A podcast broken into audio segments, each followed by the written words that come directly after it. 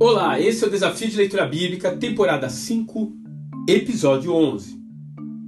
Surge o Resgatador. Ruth capítulos 3 e 4. Ruth andou mais de 60 quilômetros por um caminho de areia e pedra ao lado de sua sogra a fim de chegar até Belém. Mas ela não foi até ali para morrer de fome. Enquanto Noemi ficava em casa olhando o álbum de fotografia dos falecidos, a sua nora foi atrás de uma forma de sustento. A vida também não estava fácil para ela.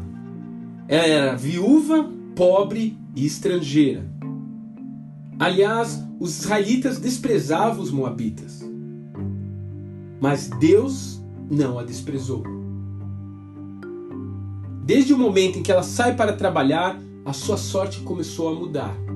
Ela foi parar na colheita de Boaz, um fazendeiro rico, respeitado e, mais do que tudo isso, um resgatador para a família de Noemi.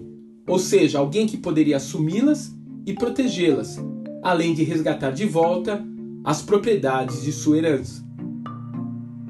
Algumas pessoas são como Noemi. Deixam a tristeza e a derrota ocuparem seus corações de tal forma que só reste amargura. E é esse o significado do nome Mara. Há, porém, pessoas como Ruth.